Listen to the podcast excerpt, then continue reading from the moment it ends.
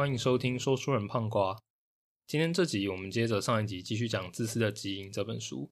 那上一集我们讲了这个基因的由来，还有演化造成基因会非常的自私，这个好像在上生物课一样。后面又在算说，那你跟你的表姐之间有多少基因是一样的？这个又好像在上数学课，听一听啊，可能就会唤起大家这个童年时不好的回忆。不过恭喜大家，我们今天从生物课还有数学课毕业了。今天呢，我们就让基因来告诉大家说，如果你是爸妈，要怎么样养小孩；反过来，如果你是小朋友，你要怎么跟爸妈还有兄弟姐妹互动。那除此之外呢，基因还可以让你变成两性专家，去精通两性之间的差异，然后根据你是不同的性别去选择不同的策略。再来，我们也在谈谈很多人的困扰，就是这个社交恐惧症。毕竟社会互动也是生物生命中很重要的一环嘛，所以说基因它一定就会知道要怎么样这个。悠游自在又不失礼貌的跟别人互动。刚刚说的这些听起来都非常的 fancy 嘛，好像你听完这集之后呢，你就会变成这个亲子专家啦、两性专家，跟超人一样。不过大家也知道嘛，就是广告都要夸饰一点。那前面讲的其实也不完全是这个胡乱啦。今天这集的内容呢，我们会讲到这个父母跟小孩两代之间的战争，雌性跟雄性两性之间的战争，还有这个基因如何去影响社会中个体的互动。最后也会讲了这个说了很久的命，就迷因，因为有了迷因呢，人类就有另外一种传承的方式去打破基因的垄断。在这边先离题一下啦，在台湾呢，其实这个演化生物学啊，还有动物学啊，或许因为它不是这个最红或是收入最多呃收入最多的工作，所以它其实一直是个相对冷门的科目。其实我自己也不是念相相关的科系啦。不过这两个这个科学研究的这个难度啊，其实还反而超过台湾当红的这个半导体啊，或是这个软体科学、机器学习之类的。在这本书里面啊，道金森就说，这个生物其实是这个世界上最精巧的构造，不是之一哦，真的就是最精巧的构造。因为连现在很多最先进的科技啊，也难以完成很对人类很多很直观的工作，比如说就说开车就好了。我们都知道现在有很多很强的自驾车技术嘛。不过，就算到目前为止，你也没有办法，就是说我跟车子说我要去哪里，然后打开车库门，然后我就躺在车上睡觉，醒来就到了。这种事情到目前还是不可能做到的。那这，那除了开车以外啊，在其他的领域，很多这个最顶尖的技术啊，这机器跟人脑都还是有一段差距的。所以说，如果就是说以人类对于这个科目的了解来说的话，要当上动物学家的难度啊，可能会比要当上半导体专家还要困难。那所以就是说，我们其实是可以从动物身上学到很多很多的东西的。那这大概也是为什么 Dawkins 他前后花了将近五十年的时间，写了十五本大众科普的书，向大家去解释生物学的知识。那我自己也就是希望说，哎，这些书籍啊，可以让让那些还没有决定要做什么的学生们看到，让他们可以对动物学产生兴趣。那就算最终没有变成这个动物学家，也可以了解相关的知识。然后呢，把这些里面的基础概念呢，跟不同领域自己的知识结合，那也已经是很棒的了。好吧，那讲了这么多无为 boy，我们就回到正题上。那在上一集的最后啊，我们提到了这个动物要怎么样决定要生多少个小孩。今天我们就来接续这个话题，来说说那父母跟小孩之间的关系。那我们第一个遇到的这个亲代跟子代之间的这个问题，就是说。清代要怎么样分配给子代的资源呢？不知道大家还有没有印象嘛？上一集里面有提到，在有性生殖的状况下，子代身上呢一定会正好有一半的基因来自于他的母亲，一半的基因来自于他的父亲。所以每一个子代啊，对于清代的重要性，从基因的角度来说是一样的，就不会有就是说一个小孩他有他有你比较多的基因，另外一个小孩有你比较少的基因，没有这种事情。也就是说啊，如果你是要最大化基因的利益。那清代呢，应该是要公平的对待每一个小孩的，因为都是平等的嘛。但是这样讲其实不完全是对的啦，因为虽然说基因的的量都一样，但是呢，拿到的基因不同，就会影响到这个子代之间的表现。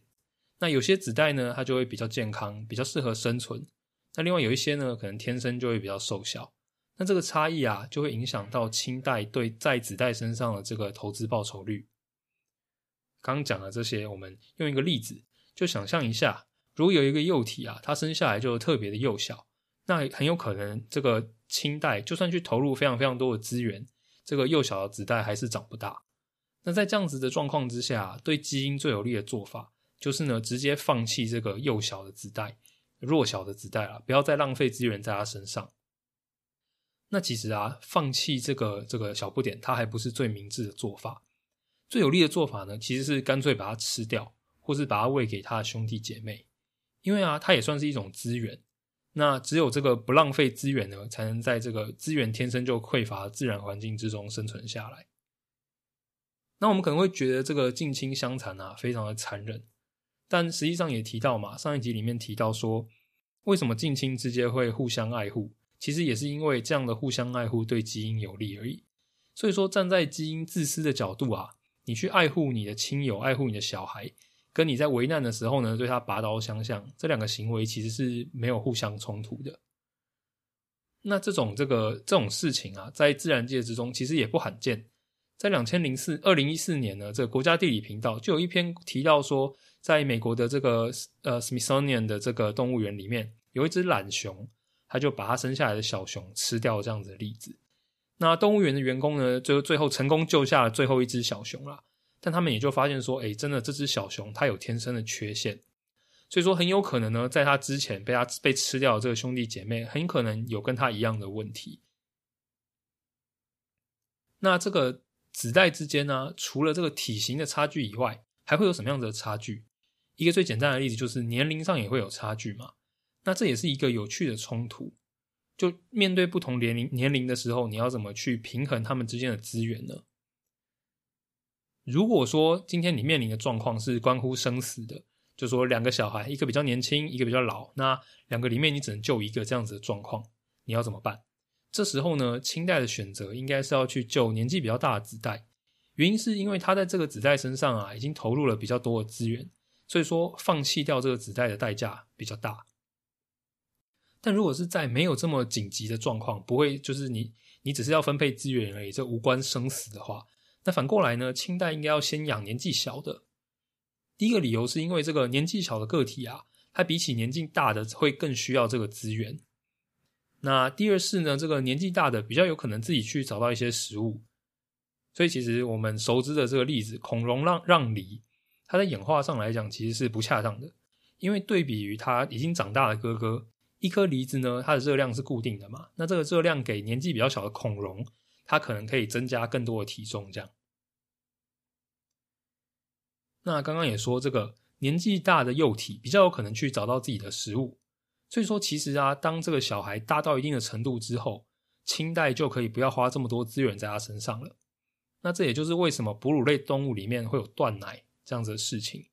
因为哺乳类的奶嘛，其实就是完全是为了小孩子分泌的。那当这个子代到了一定的年年纪之后啊，这个母奶的效益对他来讲就非常非常的低。那在这种情况之下，清代把分泌母乳这样子的资源省下来，转去生更多的小孩，可能会更划算。那这点呢，还可以再延伸，就可以来解释说，为什么人类女性的更年期啊是说来就来，女生会有一个明确的丧失生育力的时间，但相反的，男性的生育力呢却是缓慢的下降的。因为生小孩啊是一个非常劳累又非常高风险，所以如果说孕妇的年纪太大了，那除了生小孩很可能会让自己死掉以外，对于这个小孩也可能会因为这个妊娠高血压、妊娠糖尿病等等不同呃等等不好的影响，造成这个小孩的健康状况不好。所以在这样子的状况下，比起你自己去生一个自己的小孩，把同样的资源呢投入去照顾自己的孙子，可能还更划算。虽然说孙子比起你的这个直接的子代嘛，他的基因只有你四分之一的基因，比你直接的子代少了一半，但是呢，他使用资源的效率啊，会比你生这个小孩还高。但是相反的，因为怀孕的劳累这件事情是落在女性头上的，所以对这个男性而言，不存在因为年纪上升去生小孩的风险就会增加这种事情。所以对于雄性而言，投资在自己的子代身上。永远比投资在自己的孙子身上来划算。那刚刚讲的是这个亲代跟子代之间的关系嘛？现在我们来讲一下子代跟子代之间的互动。那对清代来讲啊，每一个子代之间的这个基因的含量都是一样的。但是呢，对于子代之间呢，因为你的每一个兄弟姐妹身体里面都只有你一半的基因。所以呢，你自己会比你的每一个兄弟姐妹都还要重要一倍。那就这就代表说，子代啊跟亲代之间出现了利益冲突，因为亲代就希望可以每个孩子都平均分配资源嘛。但是对于小孩来讲呢，我比我的兄弟姐妹重要重要一倍，所以我希望可以得到比他们多一倍的资源。所以在这样子的情况之下，这些子代也就会演化出这个欺骗亲代的行为，就他会去假装自己比实际上的还要小，再来欺骗他的爸爸妈妈，或者他会假装他比实际上的还要饿。那这样子的说法就代表说，这些子代啊，应该要尽力的去欺骗他们父母，把兄弟姐妹的资源都抢走吗？那其实也不是，因为呢，兄弟姐妹虽然他比较没有那么重要，但是呢，他身上也有你的基因。所以你如果把他们的资源通通都抢走了，那其实对你自己的基因来讲也是不好的。所以说说，在这个亲代跟子代的这个战争之间啊，没有赢家，一切都是回归到基因的平衡。那一旦一个这个子代拿到不成比例的资源，他就会因为失去一些兄弟姐妹受到惩罚。所以说，亲代跟子代最终还是要互相合作的。那其中一个互相合作的方法，就是小孩要让这个爸妈知道他的状况。这样我才知道你到底饿不饿嘛？我才知道我到底要喂你，还是要喂你弟弟。所以说，这个猫咪发出呼噜声，或是人类的小孩在满足的时候会微笑，这都是用来表达这样子的信号。那说到这边，再重复一下，作者说这本书呢无关道德，我们并不是在提倡说每一个小朋友啊都应该要想尽办法去欺骗父母，获得更多资源。我们只是说欺呃这个欺骗的倾向是自私的基因注定的结果。那如果真的要跟人性还有道德扯上关系的话，那我们学到的教训就是，我们不能期待小孩子生下来就知道爱人，这是我们必须要教导他们的。那恭喜我终于讲完两代之间的战争了，我们可以进入下一个主题。那在任何需要这个合作的状况之中啊，都会出现利益冲突，每一个人都想要搭顺风车。所以说呢，在这个共同抚养小孩啊的两性之间，一定也会有这样子的状况。所以接下来我们就要来讲两性之间、配偶之间的冲突。那为了要最大化自己的利益嘛，每一个个体都会希望让配偶在抚养孩子的过程之中付付出比较多的代价，因为这样呢，他就有更多的精力去跟其他个体交配，去把他的基因再尽可能的复制。但是很不幸的。这个两性之间的利益冲突啊，天生其实就是不平等的。在很多时候呢，雌性它其实就是天生就受到剥削的一方。如果要说明这一点，我们就要先搞清楚到底什么是雄性，什么是雌性。那这个问题乍听之下非常的简单嘛，就不是就分辨男女吗？就就算我没有办法根据一个人的外表去分辨他是男的还是女的，但我只要可以看到他们的生殖器官就很明显了嘛。有鸡鸡的就是雄性，没有鸡鸡的就是雌性嘛。那其实这个标准啊，它适用于人类，还有大部分的哺乳类。可是呢，如果套用到鸟类或青蛙身上啊，那就完全没有用了。套一句作者的话，他说：“尝试用没有鸡鸡来分辨这个动其他动植物的性别，就像是一只鸟啊，想要用有没有穿短裤来当做人类的标准一样不可靠。”好，那到底雌性跟雄性的分别是什么呢？其实是在于性细胞的大小，性细胞就是配子啊。那雄性的性细胞，性细胞就是我们说的精子。那雌性的性细胞呢，就是卵子。那我们也知道，就是精子会比卵子来的小很多。那这点呢，在这个爬虫类跟鸟类身上特别的明显，因为它们卵子就是鸡蛋嘛，或者是个最大的那个鸵鸟蛋。那这是肉眼可见，但是我相信应该很少人有机会去看过什么公鸡的精子啊。那为什么会有性细胞的大小分别呢？这样子的差异其实也可以用自私的基因来解释。在有性生殖的一开始啊，其实是没有性别之分的，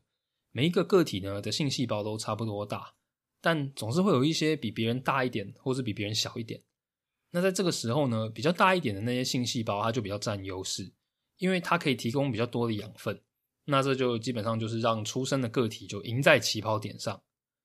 所以说，经过一代一代的演化之下，这些性细胞呢就会越变越大，因为就可以有比较多的这个祖产嘛。但是呢，因为你要长成一个个体，你需要的养分其实是差不多的。所以等到这些啊性细胞变大的性细胞，它大到一定的程度之后，就有人会发现说，如果我可以跟比较大的性细胞配对，那我可以小一点。那这小一点代表什么呢？就代表说，同样的资源。它可以产生更多的性细胞。所以这时候天择就给了性细胞两种选择：你要么变大，要么变小，就没有中间的路线。所以说呢，大的就越变越大，小的性细胞就越变越小。那最后又更进一步，大的性细胞呢，就变得说它倾向固定在原地不动。那小的性细胞为了要比较快可以碰到大的性细胞，就会变得比较有活动力。那所以我相信聪明的大家听到这边啊，就可以想见说，这个诚实的大细胞最终发展成了雌性。那雄性呢，就是专门去剥削啦、掠夺别人努力的这个小细胞。所以说，在繁衍后代这个事情上呢，雌性一开始就在性细胞上面投入比雄性多的资源。那这也是为什么前面会说雌性天生就是受剥削的一方。那在这个雄性跟雌性的这样不平等之下，马上就有一个问题：如果是要把自己的基因传下去的话，生儿子跟生女儿哪一个会比较有机会？那我们就来想想看，生男生有什么好处？那对于雄性而言嘛，因为每一个性细胞的消耗量很低，所以一个雄性呢，它有机会产生大量的子代。但是相对的，这个因为精子很容易制造出来，所以雄性的可替代率就很高。那说白话文就是说，男生娶不到老婆的机会啊，比女生嫁不到、找不到人嫁的机会高很多。但相反的，如果你生女生，虽然说你不太可能有非常非常多的小孩，但是呢，你几乎可以保证一定会有一两个后代。所以说生男生啊，就好像是这个买股票，你可能赚很多，也可能赔很多。但生女生呢，就比较像是存定存，虽然没有办法赚大钱，但是呢，你也不用担心会赔钱。那回到一开始的问题，到底是生男生好还是生女生好？那要回答这个问题呢，其实可以从另外一个角度出发，我们从这个需求的角度来看，我们会发现说，一个小孩他一定有一个爸爸，他一定有一个妈妈。哦，废话。所以说，单就这个交配的人次来计算的话，男性的数、男性的次数呢，跟女性的次数一定相等。所以说，男性跟女性生出来的小孩数量的期望值，完全就取决于两者的数量。如果说男生的数量比女生多，那一个男性个体会有的小孩数量，一定就会比女生来的少。平均而言啦，那如果呢女性太多，那这个平均而言，男性小孩的数量的期望值呢，就会比女性多。所以，就像我们现在看到的，啊，经过了这么多年的演化，在人类的族群之中啊，其实男性跟女性的数量是差不多的啦。因为太多的这个男性的状况之下呢，天择就会偏好女性；太多的女性的状况之下呢，天择又会偏好男性。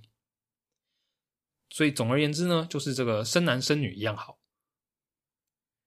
不过这边补充一下，刚刚讲说男性的数量跟女性的数数量差不多，这边其实是有一个前提的。就是呢，去抚养这两种不同的性别，花的资源也应该要差不多才对。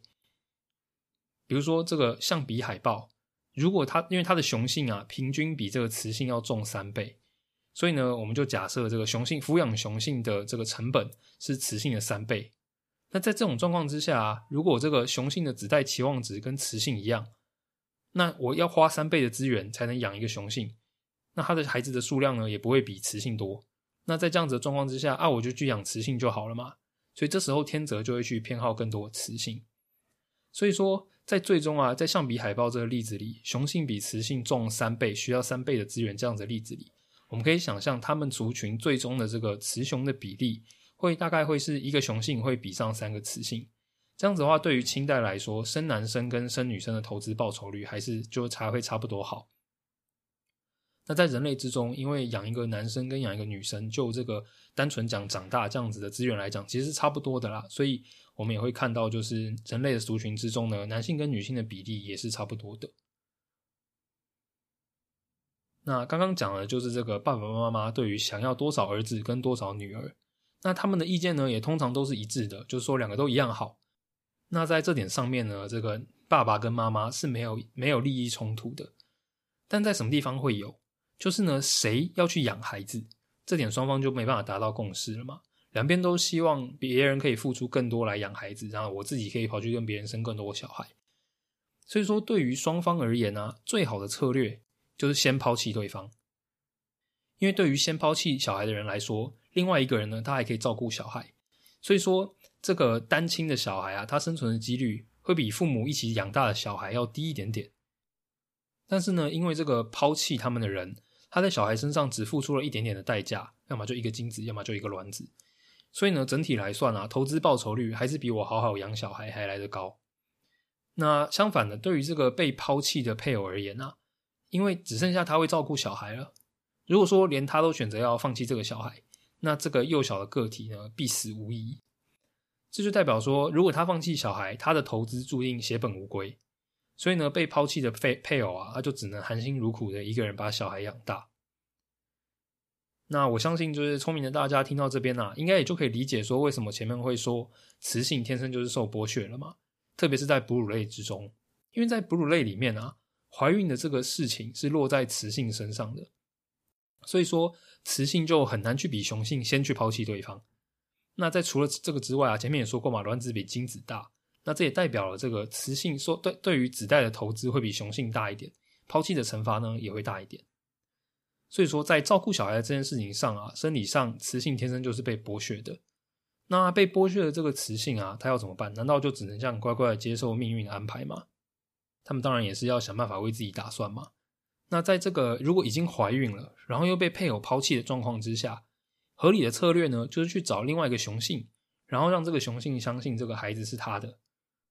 那在这样子的状况之下呢，这个就又有两个人一起来养孩子了。但是其实天择会去惩罚这种被骗的雄性，因为他们都在帮别人养小孩嘛，所以就你就容这种你就不能有自己的小孩，你这种容易受骗的基因最终就会被淘汰了。那雄性要怎么样之避免被骗呢？答案其实也很简单，就是在这个交配之前啊，先观察一阵子，我等个几个月，先去确认说这个雌性有没有怀孕。我在确认呢，雌性没有怀孕之后，才去跟你交配，这样我就可以确保生出来的小孩是我自己的。那这也是为什么我们会看到啊，在一些这个动物之中呢，在结婚或者交配之前要交往一阵子，就是因为有这样子的关系。那这个被抛弃的雌性啊，其实是是真的蛮悲惨的，而且他唯一一个手段就帮小孩找个便宜老爸，这样子的伎俩呢，也很容易被识破。那雌性能怎么办？他们呢也是有一些方法，就是在要求雄性在交配之前呢，必须要先有所付出，去降低由雌性负担怀孕过程这样子所造成的不平等。那要求雄性的付出啊，就可能包含说去盖个房子，去筑个巢，去找更多的食物。因为这样子的话呢，就算是在之后雄性真的就是抛家弃子，那被抛弃的雌性啊，至少还有获得一些实质性的东西。所以说，刚刚的这个婚结婚前的交往，也不只是为了雄性好而已。雌性呢，也可以在这段时间要求雄性付出，或者是观察一下雄性的行为，可以从中获利。也就是说，这个交往其实是个 win-win situation。不过，结婚之前呢，要求要先交往一段时间，这个策略它也有个前提，就是说必须要在这整个族群之中啊，大部分的雌性都采用，这样才会有用。如果说只有少部分人采用的话，那那些雄性就去找不要求付出的雌性，这样就好了。所以说呢，到这边我们来做一个情境模拟，来看看说雄性跟雌性不同的不同样子的策略，到底会导致什么样子的后果。那我们在这边假设雌性有两种策略，第一种策略呢，就是叫我们叫我们把它叫做这个矜持。那矜持的雌性呢，意思就是它在交配之前会要求雄性为它付出一段时间。那如果这个雄性不愿意的话呢，他就会不愿意跟他交配。那另外一种策略呢，叫做放荡，那就是相反相反于要求付出嘛，放荡就来者不拒。那在雄性身上呢，我们也有两种策略。第一种策略呢，就是忠诚，那就跟字面上意义一样，忠诚的雄性呢，会愿意为雌性付出一段时间，然后在结婚之后呢，也愿意留下来照顾小孩。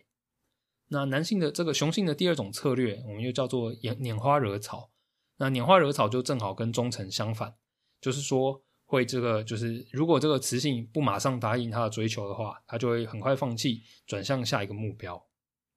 另外呢，这个拈花惹草的雄性也会在雌性一怀孕，马上就抛弃它，去找下一个目标。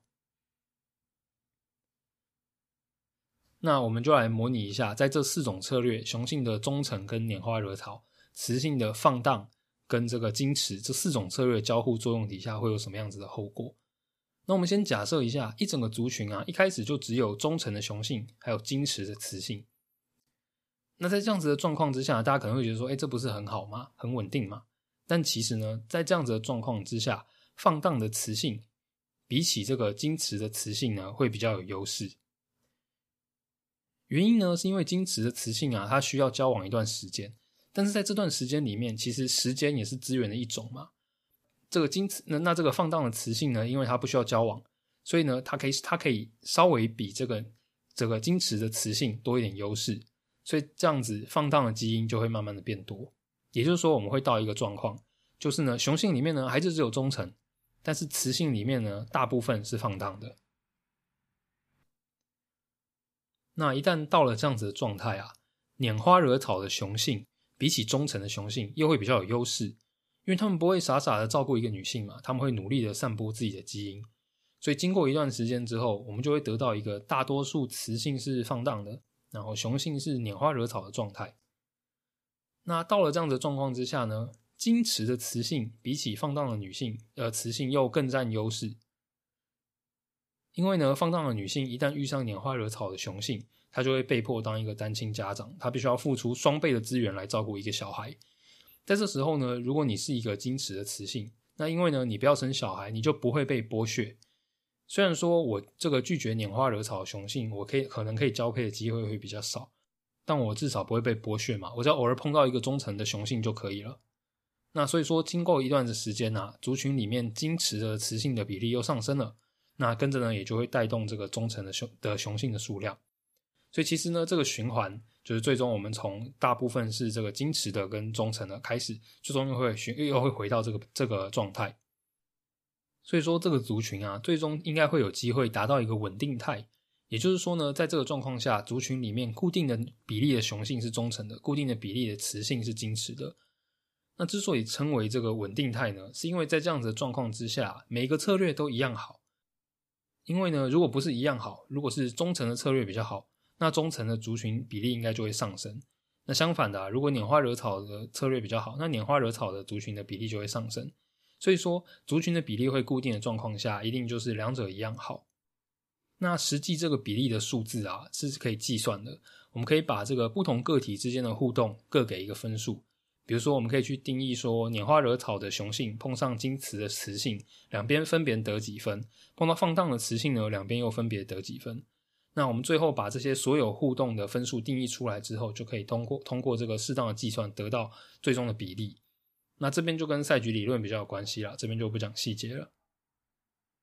那回到刚刚的源头。就说雌性为了要保护自己，就会要求雄性在交往之前有所付出。那这样呢，也就会衍生出不同的策略。然后这些策略呢，会各自在族群之中呢有一定的比例。但对比于这个来者不拒、矜持的策略呢，对于雌性来说，在演化上还是有好处的。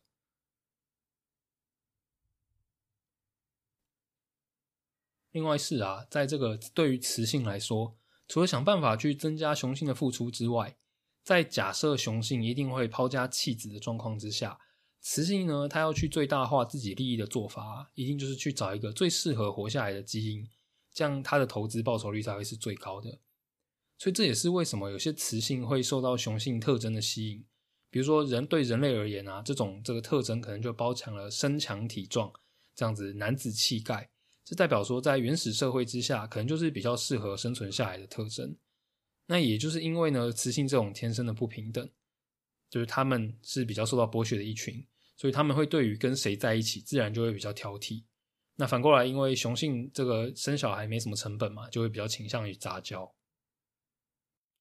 我相信这个这一段啊，上面提到的很多点，我们也可以在人类生活、人类社会之中观察到了。毕竟人类本质上还是一种动物。不过呢，人类的现代生活啊，或多或少也影响了天择。比如说保险套的发明，可能就让喜欢拈花惹草的雄性啊不再占有优势。那如果我们这边要做一个很简单的推论，就是那以后我们可能会发现天择会偏好呢不喜欢使用保险套的雄性。那我自己在看这段就是两性之间的这个战争这一段呢，我是觉得还蛮有趣的啦。以前没有想过类似的东西，虽然说有些听起来比较政治不正确，但到头来也就只是这个动物的本性跟天择偏好而已。不过说到这边了，我还是要再加个免责声明。前面用的这些词汇啦，包含这个抛家弃子啦、拈花惹草啦、放荡啦、便宜老爸，这都只是在描述现象而已，并没有这个任何的道德意涵在里面。那这个两性之间的战争这一节我们就讲到这边，不知道大家是觉得依依不舍，想要听更多，还是想要赶快结束它？因为讲很久了嘛。那接下来我们就来说说这个基因啊对于动物之间的社会互动的影响。那在这个章节啊，我们要问的第一个问题就是为什么动物会群居？那作者对此呢提出了一个这个直接、简单又暴力的模型。他就假设说，掠食者啊会抓离他最近的猎物，所以一个族群对于这个族群里面每一个个体而言，他都可以根据呢他还有其他个体之间的分布，去计算出一个一块区域，我叫做危险域。那这个危险域的意思就是说，如果掠食者出现在这块区域里面的话，这个个体它就会是离掠食者最近的那个倒霉鬼。那我自己在看这段的时候，心中浮现的是非洲的大草原，上面有很多羊分分散散的站在一起，啊，狮子呢就会趴在那个很高的草里面。所以说，对于每只羊来讲啊，旁边的草都是有可能会突然跳出狮子，这样来帮助我想象。那在这样子的状况底下，对一个动物，它最理智的做法就是它想要去缩减它的危险域的大小。最简单的做法呢，就是去拉近自己跟其他人之间的距离，就有点像是把其他人当做盾牌啊。我们就想象，如果你跟另外一个人背靠背的话，那这时候呢，你就完全不需要担心掠食者从你的背后出现了，因为当他从你的背后出现的状况，那他一定就离你背后那个人比较近，那个人就会是那个倒霉鬼。所以说，如果你的四面八方啊都有其他的个体，那相对的呢，你就会安全很多。那也因为这样子呢，在我们就可以看到，在野外的族群就会越来越靠近，越来越靠近，会挤在一起。会挤到一个再挤下去就没有办法生存这样子的极限，那这是一种这个族群生活来源的可能性了。所以说，在这个群体生活里面呢，我们就有机会看到一些像是利他的行为，比如说一群鸟，就会有些鸟呢在发现老鹰的时候发出叫声去警告其他人。为什么说这是利他呢？因为发出叫声啊其实是有风险的，发出叫声的人呢，他会比较容易被掠食者注意到。所以就有些支持这个群体选择论的人，就以这样子当做证据说：“哦，你看，其实大家是为了群体好啊，大家不是为了个体好。”但实际上啊，去发出警告这件事情背后可能还是自私的。第一个呢是就跟上一集里面讲的嘛，猴子跟金鱼，因为为什么会有利他倾向？因为这一个，因为他们同一个团体里面啊，可能就多多少少都有一些血亲关系。所以说，会发出警告声的鸟一起相处的。可能就是也有相同基因的同伴，那因为比起呢不会发出警告声的团体，会发出警告声的团体，这样子基因就比较容易活下来。那第二个可能性啊，就是说，如果呢我今天不发出警告声，我选择逃跑，可是其他人不知道，所以这时候呢跑走的人就只有你一个人而已嘛。大家都知道，如果这个今天老师在上课在问问题的时候。然后你做了一些这个特立独行的行为，你就会变成那个被问问题的人。所以说，比起自己一个人逃跑，或者是呢，就选择说，那那我干脆不要叫，我看到了，但是我不要叫，我不要引起掠食者的注意。比起这两种行为啊，发出警告声去警告其他的鸟类，这其实呢，可能风险还比较低。那作者也提了一个有趣的想法，他说，如果人类想要设计一种声音，是这个当这个声音发生在从这个族群之中发出来，你会很难辨识这个族群这个声音从哪边来的。那这样子的声音呢，很可能就会接近鸟类的叫声。那除了这个鸟类这种警告声的这种利他行为以外，还有另外一群特殊的社会动物也会有另外一种的利他行为。这个其实就是我们在上一集里面提到的蜜蜂跟蚂蚁。这些工蜂跟工蚁啊，这个工是工作的工啊，不是指这个公母的那个公啊。这些工蜂跟工蚁呢，它会为了保护蜂巢或者是这个蚁窝，去牺牲自己的性命。那它们呢，就是一种除了人类以外啊，有大规模军队的生物。那我们也可以在蜂巢或者是蚁窝里面观察到明确的分工行为。所以毫无疑问呢，它们也都是这个社会性动物。那我们要怎么去解释这些社会性动物里面的这个利他行为呢？那一切都还是藏在基因里面啦。这些昆虫呢，其实。它们它们的繁殖跟我们一般熟知的有性生殖不太一样。这些昆虫啊，它们负责生产的就只有女王而已。但是这个女王呢，会在一次的交配之中去储存足够它一生使用，来自于少数几个雄性这样的精子。然后呢，每次生殖的时候啊，会产生很大量、很大量的卵，然后用这些储存的精子去受精。但是因为卵的数量很多，所以有些就可能没有被成功的受精到。那我们都说知道，在一般的有性生殖里面，没有被受精的状况之下，是不可能发育成、不可能发育成成体的。但是呢，这些昆虫它特殊的点就在这里，没有经过受精，而只有单套染色体的卵，它还是可以发育，而且它们会发育成雄性。那如果有成功受精的呢，就会变成雌性。那这个雌性会再去根据它小时候的生活环境去决定它要变成女王，或者是变成公蚁。那雄性只有单套染色体这件事情代表什么？因为只有单套染色体嘛，你就不可能再把它分成一半，就没有所谓什么这个半套染色体的啦。所以说，每一个雄性啊，它产生的精子应该都是一模一样的。那还记得就是在上一集里面，我们就算过亲兄弟姐妹之间的基因相近程度是二分之一嘛？因为你身上有二分之一的基因来自于母亲，那这二分之一里面呢，又有二分之一可能会出现在你的兄弟姐妹身上，所以说你身上会有四分之一的基因是来自于母亲，而且也会出现在你的兄弟姐妹身上的。那来自于父亲呢，也是四分之一，所以你你们你跟你的兄弟姐妹之间就会有二分之一的基因是一样的。但是在这些昆虫上啊，因为只要是来自于同一个父亲，他们来自于父亲的基因都是一模一样的。也就是说，这个亲姐妹之间呢，他们来自于父亲的二分之一的基因是一模一样的。那来自于母亲那边呢，有四分之一的基因是一模一样的。所以他们的基因呢，有这个四分之三都是重复的。那这个比例啊，四分之三反而比一般有性生殖的亲代跟子代之间还来得高。所以，对于这些公蚁或是工蜂而言，他们与其自己去生小孩，还不如让他们的妈妈，就是女王，去帮他们生更多的妹妹。注意哦，一定是生妹妹，因为生弟弟的话呢，这个弟弟身上只有女王一半的基因，也就是说，这些公蚁只有四分之一的基因会出现在弟弟身上。所以，我们看到这些公蚁或是工蜂，它愿意牺牲自己的生命来保护女王，也就只是因为女王是他们的基因复制的工具而已。所以在这个例子之中呢，自私的基因又再次获胜了。那关于基因对于这个社会的互动之间的影响，就讲到这边。我们讲了为什么族群会相互靠近，我们也讲了这个为什么工蜂跟工蚁或者是鸟类会有利他这样子的行为，其实都跟基因有关。那接下来啊，我们讲了这么多东西，最终还是要回顾到人类的自身啊。也就是我们要来讨论一下人类创造出的这个类基因迷迷因。那人类啊，我们终究还是一种动物嘛。我们在某些部分上呢，满足自私的基因的许多现象，比如说女性为什么会停经啦，为什么我们会有这个兄弟姐妹之爱啦，这个这个父母父母子女之爱啊。但是呢，也有很多其他的事情是自私的基因啊没有办法解释的。比如说，我们可以看到，在人类的部分种族之中啊，存在这个极极度自私的文化。但是呢，在其他的种族当中，又有明确的这个利他表现。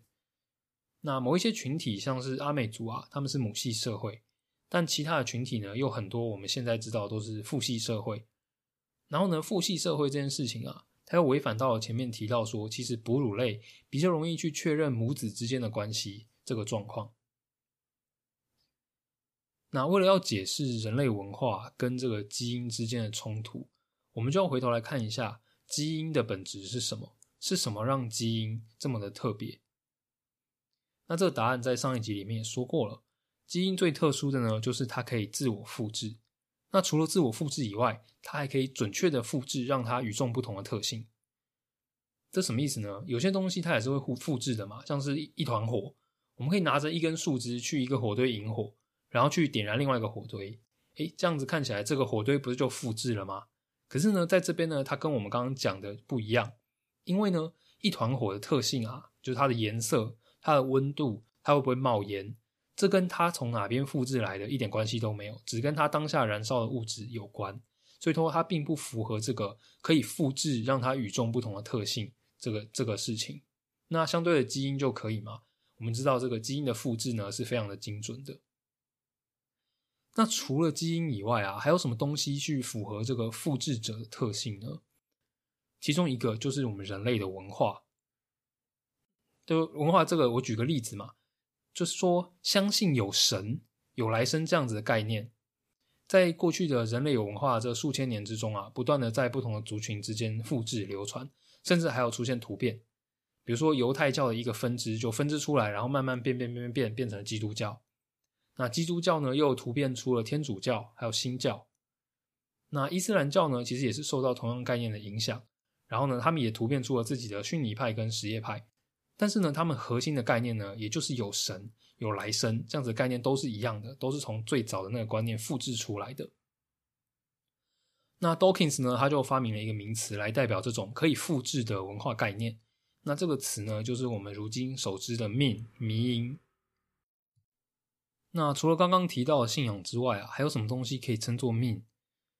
一段旋律啊，或是一段诗句，或是一个穿搭风格。或者说父系社会，或是母系社会，其实都可以算作命。那这些命呢？寄宿的载体是什么？基因是寄宿在我们的身体里面嘛？那命呢？就是寄宿在我们的知识、我们的大脑里面。那它的传播途径呢，也会与时俱进。在语言发明之前啊，命是透过口说传递的；在文字发明之后呢，可以透过纸张。那到现在这个资讯时代，可以透过电子来传递。那这个命也跟基因一样嘛？如果说它要可以流传下去，它也必须要是自私的，因为呢，命活是活在人类的意识当中，那我们的记忆又是有限的，所以这也代表说，能能存活下来的命，它可能要对这个载体有生存上的帮助，或者是说，它要去排斥其他的命。那在这两点之上啊，我觉得这个宗教又是最好的例子啦。我原谅我一直拿宗教当例子。首先，我们发现呢，许多宗教的习俗啊，其实是有益于人类生存的。比如说，伊斯兰教它会要求信徒每天要祈祷五次，那每次祈祷之前呢，都必须要洗净他们的手脚。那其实这是一种良好的健康行为啦，因为这等于说勤洗手嘛，那就降低了你染上疾病的机会。那除了这个之外啊，伊斯兰教也会要求你有斋戒月，斋戒月呢，其实就是有一种间歇性断食的效果。那我们也现在也知道，间歇性断食呢，其实对健康是有帮助的。最后啊，是我怀疑这个佛教里面的跪拜礼，其实也有强身健体的效果。因为就是今年过年回老家拜一拜，突然发现，哎，这个这个动作跟波比跳很像。那一个反面的例子呢，就是说，如果今天一个命，它对于载体没有生存上的帮助，甚至还对于载体有害，那它很难会流传下来。如果一种宗教，它就是鼓励信徒去自杀，我们知道有一些邪教，它真的是这样。那在这种这种邪教，它有可能传下来吗？不可能嘛，因为会把它传下来的人都死了。那我们就来谈谈第二点，这个命呢，有可能会排斥其他的命。有些宗教教义啊，或是宗教领袖的传教方式，就直接说，如果你去信其他宗教啊，或者你去挑战我的说法，你就是异端邪说，我们就要把你烧死，我们就要把你钉在十字架十字架上面。所以说呢，他就透过教义把自己打造成至高无上啊、不可质疑的啊这样子的、这样子的这个存在，去排挤可以可能跟他可以竞争的命。那这狂热的宗教行为呢，也有助于将这个命传播。这样，那所以说这个迷因啊跟基因其实也是会冲突的。作者提到的一个例子就是，有些宗教领袖啊是不允许被结婚的，像是天主教的神父就是嘛。那原因是因为呢，家庭会霸占他大部分的时间跟注意力，但是呢，不结婚他就不可能把他的基因传递下去，所以在这点上面，我们就可以看到，这宗教领袖或许可以将宗教这个命延续下去，但他们别想去延续自己的基因。那如果要总结这个章节啊，就是命，我就会觉得说，命的存在是跨时代的。它给了人类一个机会去打破由基因垄断的这个传承的市场，让人类成为地球上第一种有机会去对抗天择的生物。就比如说孔子，他的基因可能老早就已经不知道消失到哪里去了，但是他的思想呢，无论呢经过多少代人的这个扭曲的解释，他的思想、他的命终究还是有部分流传下来。那比如说像这个重男轻女啊，它也就是一种命。在这种状况下呢，他看重的就是这个姓氏的流传。所以呢，我们就会看到姓氏的流传打破了基因的流传，导致了出现重男轻女这种跟基因的流传应该是相反的概念，这样子的状况。那今天说到这边，我们讲了两代之间的冲突，两性之间的冲突，基因是怎么样去影响生物的社会性，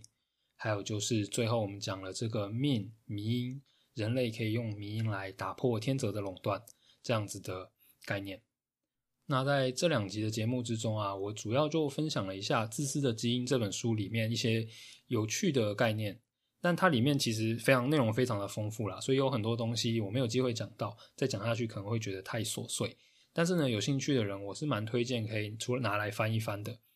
就它里面其实也聊到了赛局跟赛局有关的很多东西，比如说这个演化稳定的策略 ESS，然后去算了很多赛局，比如说应该要采取这个暴富的策略啊，或者是应该要采取好人的策略啦。内容其实还蛮杂的，但是也不会因为它杂就随便讲一讲。我觉得它解释也都解释的很好，所以如果对演化生物学或者是动物学有兴趣的人，是可以来蛮推荐来看看这本书的。那今天的节目呢就到这边，我是说书人胖瓜，我们下次再见喽，拜拜。